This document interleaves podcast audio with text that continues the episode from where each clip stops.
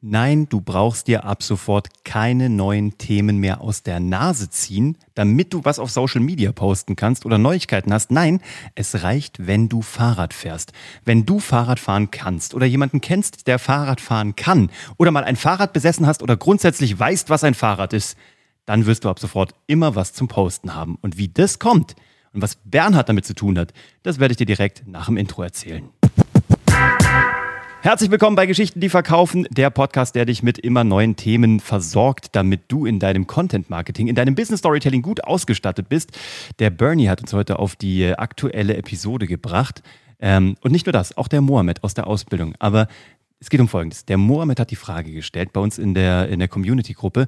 Leute, es ist zwar total cool bei euch, aber mir gehen die Themen aus. Ich habe Social Media jetzt wirklich geritten und bespielt, aber ich habe keine Ahnung, was ich noch weiter irgendwie posten soll. Was kann ich tun?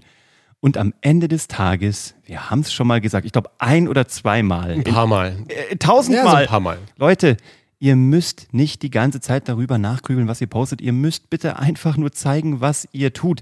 Auch wenn alle sagen, das war eine Strategie von vor drei Jahren von Gary Vaynerchuk, die sicherlich jetzt nicht mehr funktioniert. Doch, sie funktioniert. Und Absolut. wer, wer hat es bewiesen? Bernie heute Morgen auf LinkedIn, indem er Fahrrad gefahren ist. Was hast du gemacht? Also ich habe mir einen lang ersehnten Wunsch schon fast, äh, ja, realisiert sozusagen. Ich hatte jetzt schon seit sehr langer Zeit vor, mit meinem Cowboy E-Bike, an dieser Stelle, es ist keine bezahlte Werbung, wie immer, noch nicht. Das ist unsere Cowboy, Firmenflotte. Ja, genau, das ist unsere Firmen-E-Bike-Flotte sozusagen. Die haben wir uns von einem Jahr geholt circa und das Fahrrad war eigentlich immer nur in der Stadt im Einsatz. So, jetzt bin ich raus, an den See gezogen sozusagen, das sind ein paar Kilometer, also man ist mit dem Auto wirklich ja so zwischen 35 und 45 Minuten unterwegs, immer so im Schnitt. Und äh, die Fahrradstrecke ist offiziell eine Stunde 45 Minuten.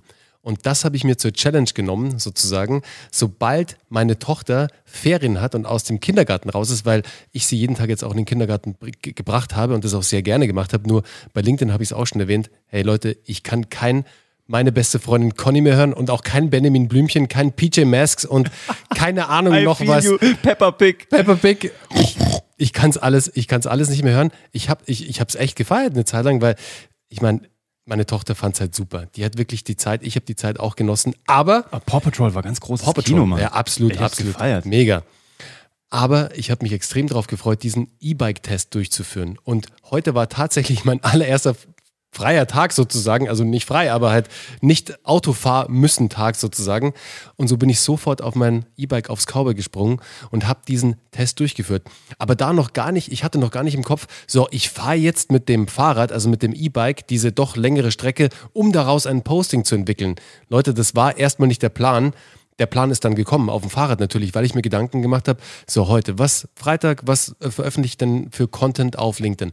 Warte mal, was machst denn du gerade? Du sitzt auf dem Fahrrad. Naja, okay, da könnte man jetzt denken, das ist nicht so spannend. Aber es ist wichtig, in welcher Relation du auf dem Fahrrad sitzt. Und wenn du auf einem E-Bike sitzt, dann ist das schon mal ein relativ trendiges Thema. Weil ihr wisst alle, das Thema E-Bike geht gerade richtig krass ab in allen Altersstufen. Egal, ob du jetzt in der Stadt fährst oder ob, ob du auf dem Berg hochfährst mit einem Mountain-E-Bike, was auch einer unserer Kunden sehr erfolgreich macht, da in der Entwicklung für Motoren etc. pp. Also riesiger Trend, ob jung oder ob alt sozusagen. Viele sind mit dem E-Bike gerade unterwegs. Dann zweites Thema, das gerade alle bewegt und das uns alle bewegt. Und ihr habt das in den Medien mitgekriegt. Hey, auf der Welt passiert so viel zurzeit und so viel Negatives vor allem, was im Zusammenhang mit dem Klima ist. Und wir können unsere Augen davon nicht mehr verschließen, Leute. The shit is real. Also wirklich, the shit is so mm, real. Das Wort sage ich jetzt nicht, aber alles, was wir immer weggeschoben haben, ist jetzt da. Und das Klima klopft an und sagt, hey, hier ist der Klimawandel. Ihr wolltet es nicht wahrhaben, aber here we go. So, und natürlich ist es, wenn ich dann CO2 einspare, auf diesem Weg, es sind immerhin 64 Kilometer, ist mir heute bewusst geworden, also ich muss nochmal 32 zurückradeln. Mist. Verdammt. Das ist dir heute Morgen nicht in den Kopf gekommen. Nein, wirklich, das war, ich hatte diesen Weg vor Augen, dachte mir, ey, 32 Kilometer, ja, Bernie, mal zwei. Okay, addiert, und äh, sozusagen ein bisschen jetzt Angst. Aber alles gut. Naja, aber auf jeden Fall spare ich dadurch natürlich auch CO2 ein. Die und App sagt ja auch genau, wie viel. Die ne? App sagt mir, die Cowboy-App sagt mir ganz genau, wie viel ich einspare.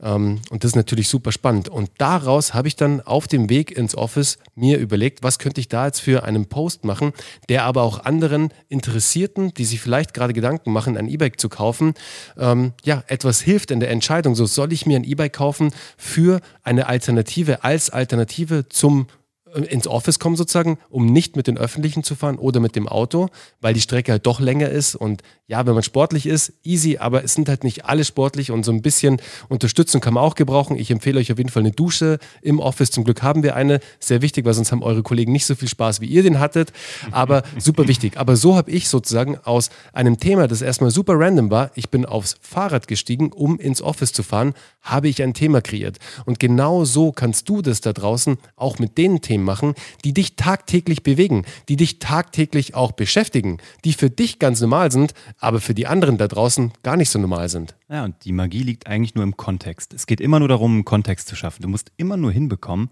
deine Geschichte anschlussfähig hinzubekommen. Also, dass Menschen sich damit identifizieren können, dass sie Teil deiner Geschichte werden wollen, indem sie zum Beispiel auch ein E-Bike in dem Falle hätten Genau. oder sich kaufen wollen oder eins mal hatten. Oder aber äh, generell Fahrradfahrer sind und sich vorstellen können, was das für Glücksgefühle auslöst. Der Bernie kam heute Morgen nämlich mit einem Honigkuchen-Grinse-Gesicht hier morgens rein, weil er einfach von Endorphinen durchströmt war. Aber auch alle, die mit diesem Thema Klimaschutz bzw. CO2-Reduktion, Footprint etc. irgendwie sich identifizieren können, sind auf diesen Post angesprungen und der rennt gerade auf LinkedIn komplett davon und wird das über das ganze Wochenende tun und zahlt natürlich auf mehrere Themen ein. Aber es geht immer um Kontext. Bernie hat jetzt nicht über sich auf einem Fahrrad geschrieben. Das ist zu wenig. Du musst immer gucken, wo ist das der Mythos, der drüber liegt. Und genau das ist das, was wir in der Storytelling-Ausbildung in den ersten zwei Wochen einfach so wirklich penetrieren. Zu gucken, wo ist der Mythos, der für eine große Gemeinschaft, für eine Gesellschaft wichtig ist. Ja?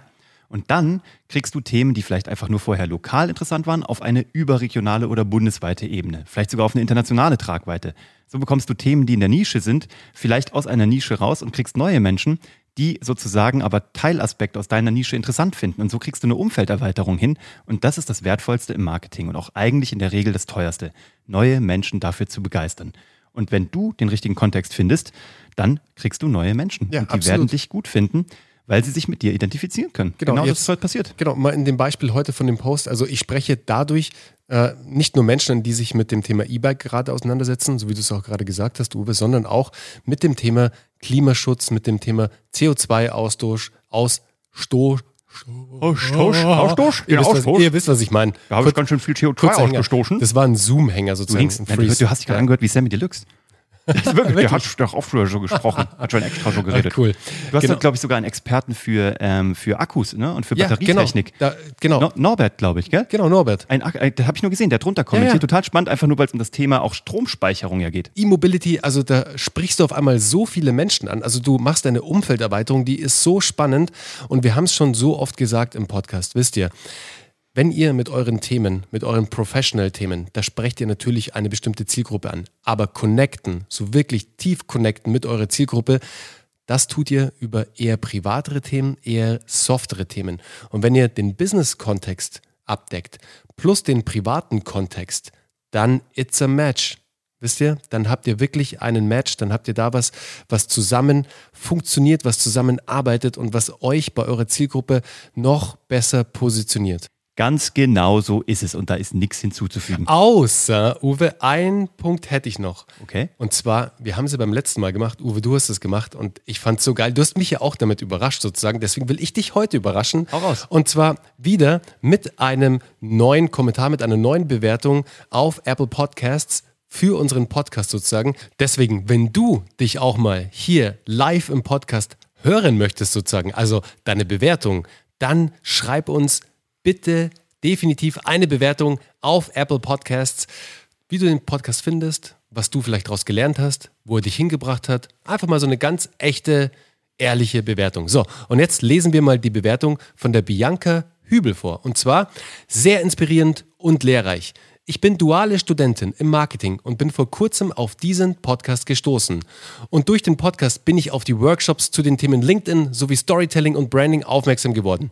Egal, ob Podcast oder Workshop, hier wird ein unfassbarer Mehrwert geliefert, der mich motiviert, mehr zu lernen und zu neuen Gedankengängen.